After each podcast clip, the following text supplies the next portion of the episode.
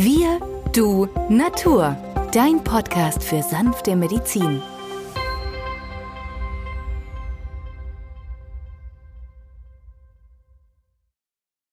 Hallo und herzlich willkommen zu einer neuen Folge von Wir Du Natur, deinem Podcast für sanfte Medizin.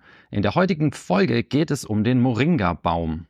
Mein Name ist Benjamin Hartlieb, ich bin Osteopath und Heilpraktiker und mit mir am Mikrofon ist der Arzt, Biologe und Chemiker Peter Emrich. Hallo Peter. Hallo Benjamin. Der Moringa-Baum, Peter, ist ein Baum, der in der ayurvedischen Medizin eingesetzt wird und teilweise auch als Flaschenbaum bezeichnet wird. Die Bezeichnung bekommt er, weil er sehr krumm wächst und zahlreiche Verzweigungen hat. Er ist in Südindien beheimatet und kommt auch auf der arabischen Halbinsel sowie im Südwesten Afrikas und Ostafrikas vor. Er trägt zweimal im Jahr Blüten in manchen Klimazonen blüht er auch das ganze Jahr und manche Teile des Baumes riechen nach Meerrettich, wodurch die Pflanze teilweise auch als Meerrettichbaum bezeichnet wird. In der indischen Heilkunde werden von der Pflanze Teile der Rinde, der Blätter, der Wurzeln, Blüten, Samen und auch die Früchte verwendet. So trägt er auch den Namen Baum des Lebens oder Wunderbaum. Peter, wann setzt du denn diesen Wunderbaum, den Moringa-Baum, therapeutisch ein? Ja, Benjamin, eigentlich hatte ich den Kontakt zu dieser Moringa-Samen vor Jahren bei einem Ärztekongress.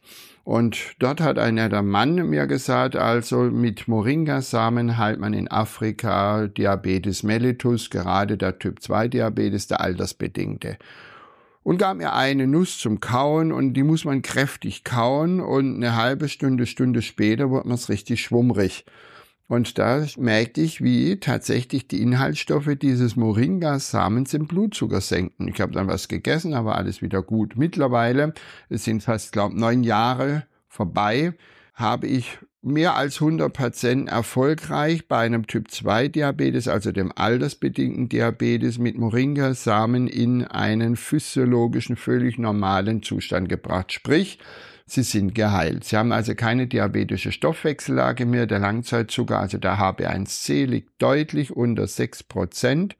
Und somit hat Moringa-Same mir gezeigt, dass er eine der wichtigsten Heilpflanzen ist, um ein massiv gestörten Stoffwechsel wieder zu harmonisieren.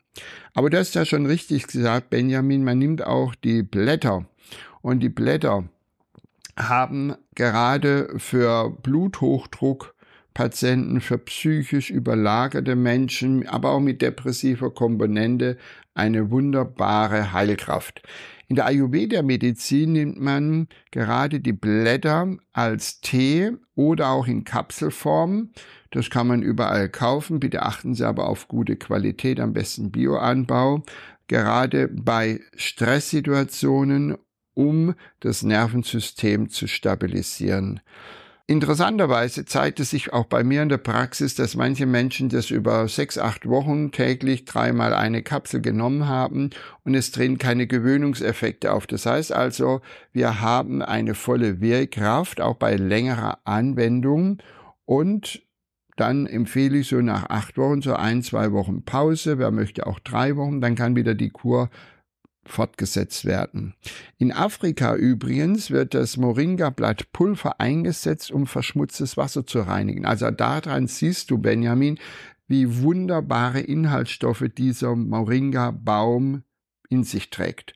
Das heißt also, auch Patienten, die sehr erschöpft sind, leistungsunfähig sind, äh, beispielsweise in einer Long- oder Post-Covid-Infektion, können wir mit Moringa-Blattpulver, am besten in Kapselform, wunderbare Verbesserungen erzielen.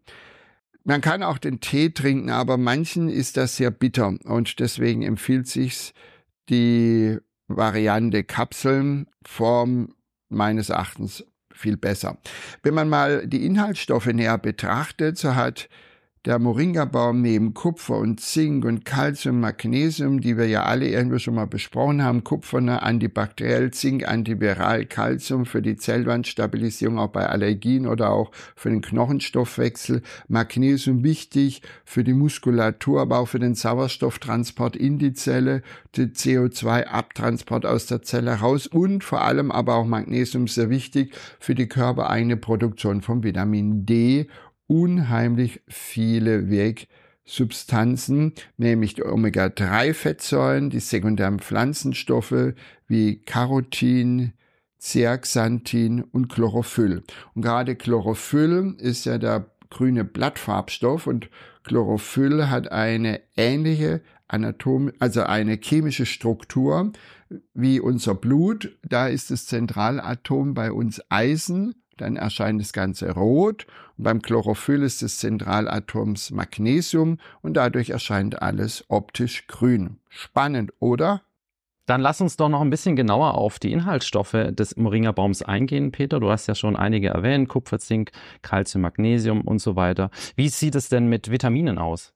Ja, Vitamine ist es ein, ein Füllhorn, könnte man sagen. Vor allem Vitamin A, das Retinol ist ja sehr wichtig für die Haut, aber auch für die Schleimhäute, für das Auge.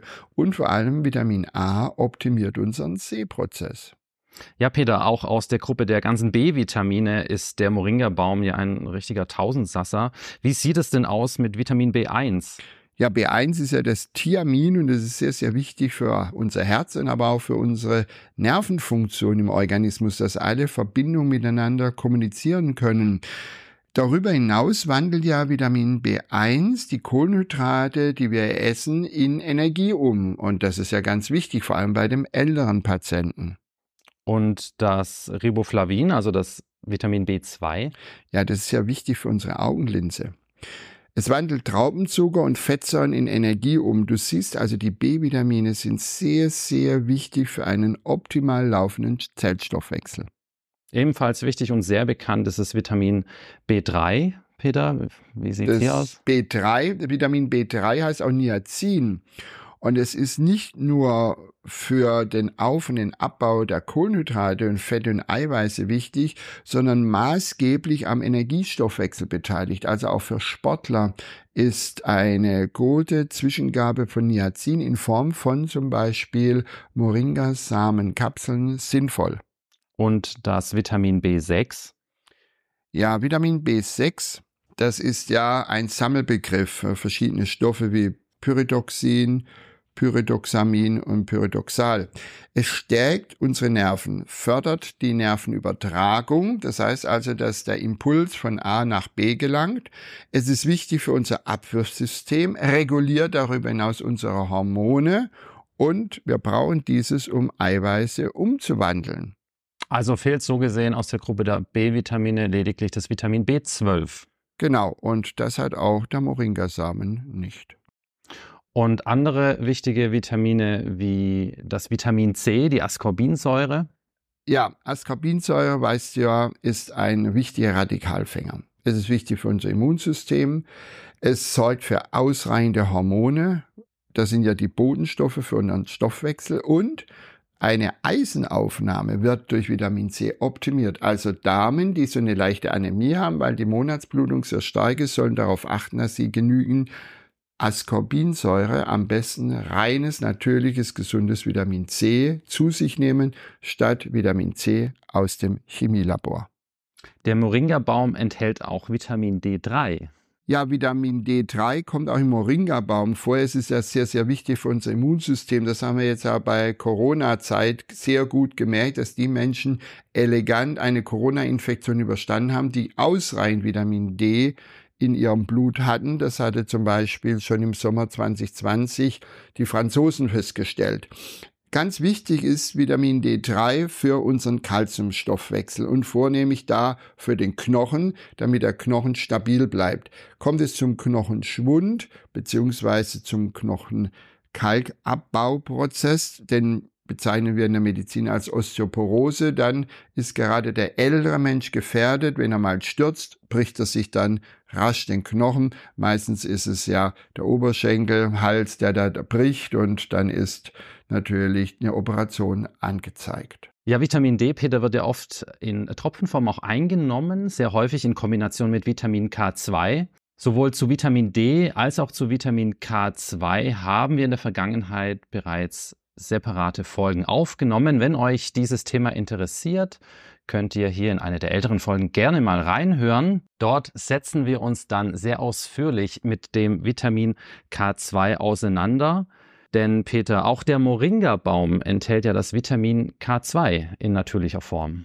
Ja, und das ist wieder ein Beweis dafür, wie die Natur ein ausgeklügeltes System liefert. Ja, da ist sogar Vitamin D3 als auch K2 drin.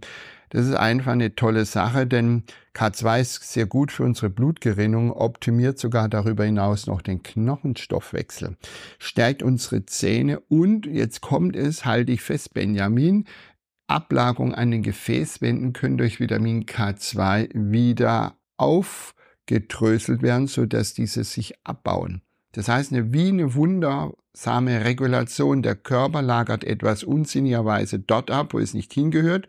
Und K2 entdeckt dieses und lässt die Gefäße wieder sauber werden, sodass mehr Blutfluss da ist, sodass Schlaganfall, Herzinfarkt vorgebeugt wird. Ist also sehr, sehr wichtig, aber auch für unsere Schleimhautblutungen, vor allem Patienten, die immer wieder sagen, sie haben zu Zahnfleischbluten, gibt denen einfach reines K2, gibt es einen Tropfen. Wir haben ja das in der Sendung auch schon besprochen.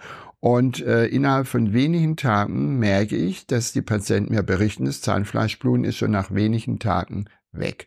Auch spannend, wenn der Zahnhals frei liegt und die Zähne dann funkeln.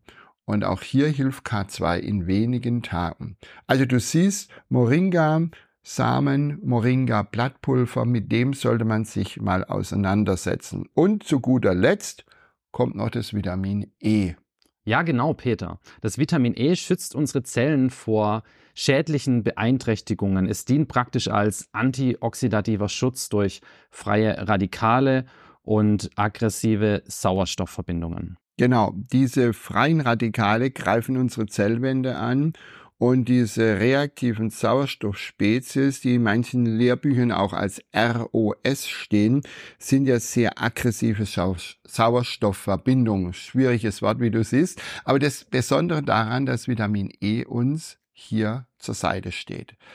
Also achtet darauf, wenn ihr gute Qualität kaufen wollt, dass es frei ist von Pestiziden, von Schadstoffen, dass ihr ungefähr ein Blattpulver, im besten in Kapselform. Man braucht also ungefähr ein Gramm täglich, das heißt also 1000 Milligramm. Und man könnte aber auch sagen, man trinkt so drei, vier Tassen über den Tag, aber dieses Getränk schmeckt leicht bitter herb und das mögen die wenigsten. Deswegen kann man das durchaus mit Honig süßen oder in Kapselform anwenden. Aber Moringa, gerade jetzt im Frühjahr oder im Herbst, ideal, um den Stoffwechsel zu harmonisieren, auszugleichen und ihn optimiert für das, was jetzt vor uns liegt, zu präparieren.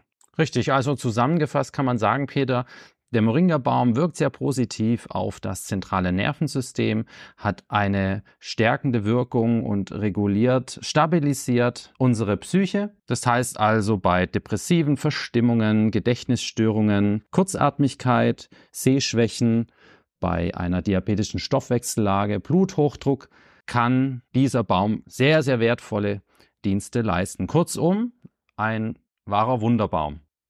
Wir danken euch sehr fürs Zuhören, hoffen euch hat diese Folge gefallen und bis zum nächsten Mal. Tschüss. Tschüss.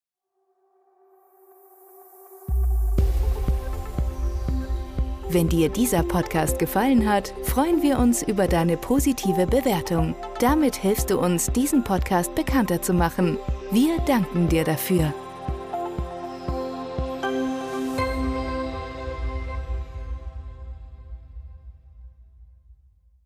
Der folgende Hinweis ist uns wichtig. Alle hier vorgestellten Informationen können nur einen allgemeinen Charakter haben. Sie ersetzen nicht die fachkundige Untersuchung und Behandlung durch deinen Arzt. Bitte wende dich bei anhaltenden Beschwerden an den Arzt deines Vertrauens. Nur auf diesem Wege kann die geeignete Therapie für dich gefunden werden.